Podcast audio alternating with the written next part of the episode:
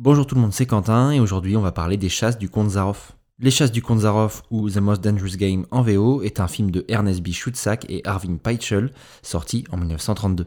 On y suit Bob, un chasseur de renom qui fait naufrage sur une île. Seul survivant, il se fait recueillir par le comte Zaroff, qui est aussi un chasseur, mais pas du même gibier. Si vous aimez les jeux mortels, l'aventure et l'exotisme, ce film est fait pour vous. Alors si je parle de ce film, c'est notamment dû à la multiplication d'œuvres impliquant des jeux mortels, que ce soit au cinéma ou à la télévision. Alors je pense évidemment à Squid Game dernièrement ou Alice in Borderlands et Battle Royale et Hunger Games précédemment. Et sans doute qu'on trouve les racines de ce genre-là dans ces chasses du comte Zaroff. Le film dégage un charme rétro immédiat grâce à sa mise en scène et ses décors entre autres.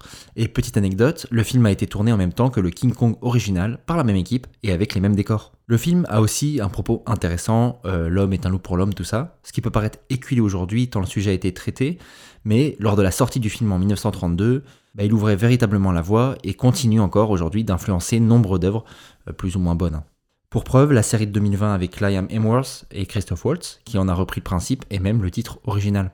Le film nous met aussi face à notre propre sadisme de spectateur, étant donné que nous sommes nous aussi en train de prendre du plaisir à regarder ce jeu macabre, et que rien que lorsque l'on comprend la nature des chasses du conte, un petit frisson nous parcourt les chines avec la hâte que le jeu commence. Ou alors c'est juste moi, et j'irai consulter hein, si je me mets à arracher des ailes de mouche, mais je pense pas. Alors n'hésitez pas à faire naufrage sur l'île du comte Zaroff, en espérant que vous avez bien bossé votre cardio.